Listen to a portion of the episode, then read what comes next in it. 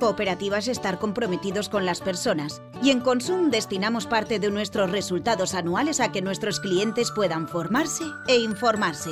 Y es que cuando actuamos juntos pensando en las personas, somos cooperativa.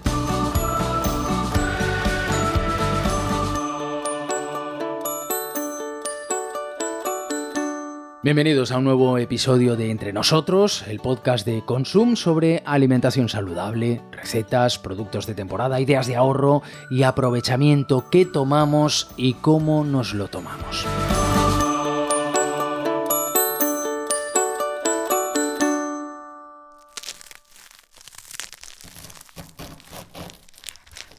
Harina, agua y levadura tres ingredientes muy sencillos que combinados entre sí dan como resultado un alimento básico para el hombre desde hace siglos. El pan es uno de los pilares de la dieta tradicional en la mayoría de continentes. Comprar pan en nuestro país hasta hace poco significaba poder elegir entre dos o tres clases, pero actualmente podríamos elegir uno distinto cada día del año. Comenzamos entre nosotros el podcast de alimentación saludable de Consum y hoy hablamos sobre el pan, un básico imprescindible. Saludamos a Mamen Eslava del área de comunicación de Consum. ¿Qué tal, Mamen? Hola, buenas. El pan ocupa la base de la pirámide nutricional ya que cubre gran parte de las necesidades energéticas de nuestro cuerpo y cada vez tenemos más opciones. ¿Qué variedades son las clásicas? Pues como decías, podríamos coger cada día una diferente. Hay muchísimas, según el tipo de cereal que se, que se utiliza.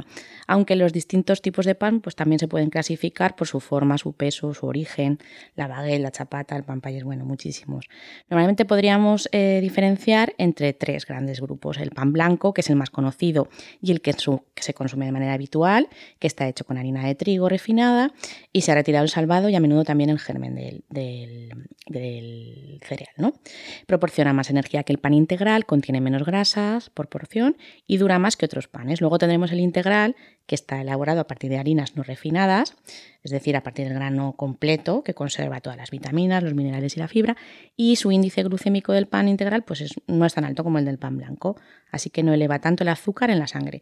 Y luego tendríamos pues el pan de centeno o el pan negro, ¿no? que es este pan que se elabora con, harina de centeno y presenta pues ese color más oscuro que el clásico, eh, de trigo. ¿Y qué aconsejarle a un cliente diabético que no sabe qué pan puede comer. Nos lo cuenta Carlos Luis Cuerda, maestro de la frescura. Si un cliente es diabético podría tomar pan de centeno, que es un pan más oscuro que el clásico de trigo, por eso en algunos lugares lo llaman pan negro. En la antigüedad se le consideraba un pan para la gente humilde. Hoy por hoy es un pan muy apreciado por su alto contenido en fibra, mejora su tránsito intestinal, tiene un alto efecto saciante y mejora la circulación. Durante el confinamiento muchos sacaron el panadero que llevaban dentro y se adentraron en este mundo del pan que tiene tanta, tanta amiga. Pero, ¿es posible preparar pan en casa?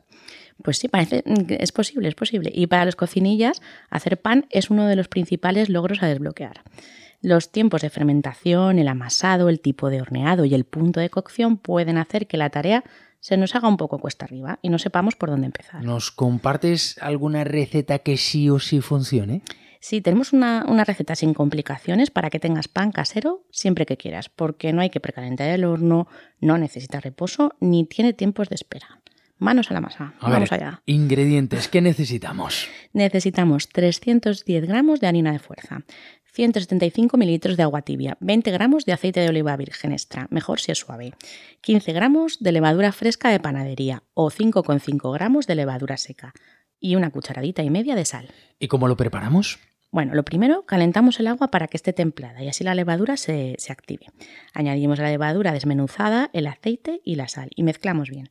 En un recipiente ancho tendremos preparada la harina de fuerza y sobre ella vertemos la mezcla del agua y comenzamos a amasar hasta que se separe fácilmente de las paredes del recipiente y no se nos pega las manos.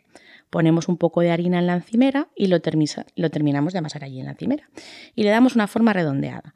A continuación untamos con un poco de aceite un recipiente resistente al horno que tenga tapadera, ponemos la bola de masa en el interior y con un cuchillo que esté afilado, le hacemos un par de cortes en la parte de arriba para que quede así tipo gaza. A continuación horneamos a 220 grados con el ventilador activado y calor arriba durante unos 45 minutos y cuando esté listo lo colocamos sobre una rejilla para que se enfríe. Y si quieres darle un aire rústico, pues ya le añades un poquito de harina y te queda una hogaza de pueblo. Ahí tenemos una receta sencilla para hacer pan, pero hay quien no se conforma con cualquier tipo de pan y se lanzan con el de masa madre. ¿Sabrías explicarnos qué es eso de la masa madre? Sí, la masa madre no es más que agua y harina una mezcla en la que se propicia la reproducción de las bacterias y las levaduras que de forma natural se encuentran en la harina o en el ambiente. Al mezclar la harina con el agua y dejar reposar un tiempo, esos microorganismos comienzan a reproducirse y a alimentarse de los azúcares de la masa, y es decir, que empiezan a, a fermentarla. Tradicionalmente la masa madre ha servido para hacer fermentar el pan, antes de que existiese la levadura comercial, que tan solo tiene 150 años de edad. Suena complicadillo. ¿La podemos hacer en casa? Aunque en un principio preparar masa madre en casa puede intimidar, la verdad es que con unas indicaciones muy sencillas podemos preparar y conservar nuestra propia masa madre para hacer panes con ella. Lo único que necesitamos, además de agua y harina, es tiempo y paciencia. paciencia.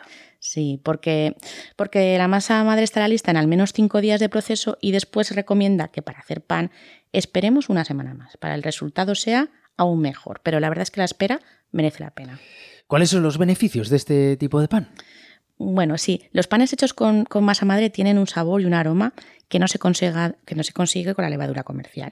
Y además mantienen sus propiedades durante más tiempo, incluso dos días después de prepararlo. Además, lo bueno y además muy práctico para los cocinillas es que la masa madre se puede congelar en porciones y así listas para utilizar. Bueno, pues ya tenemos pan. Muchas gracias por tus consejos, Mamen. Nos despedimos hasta el próximo capítulo. Gracias, hasta la próxima. Si quieres seguir informándote, puedes hacerlo en nuestra revista Entre Nosotros y su versión digital entrenosotros.consum.es y en nuestras redes sociales. Cooperativa es compartir contigo lo que sabemos que te interesa. Consum. Juntos es cooperativa.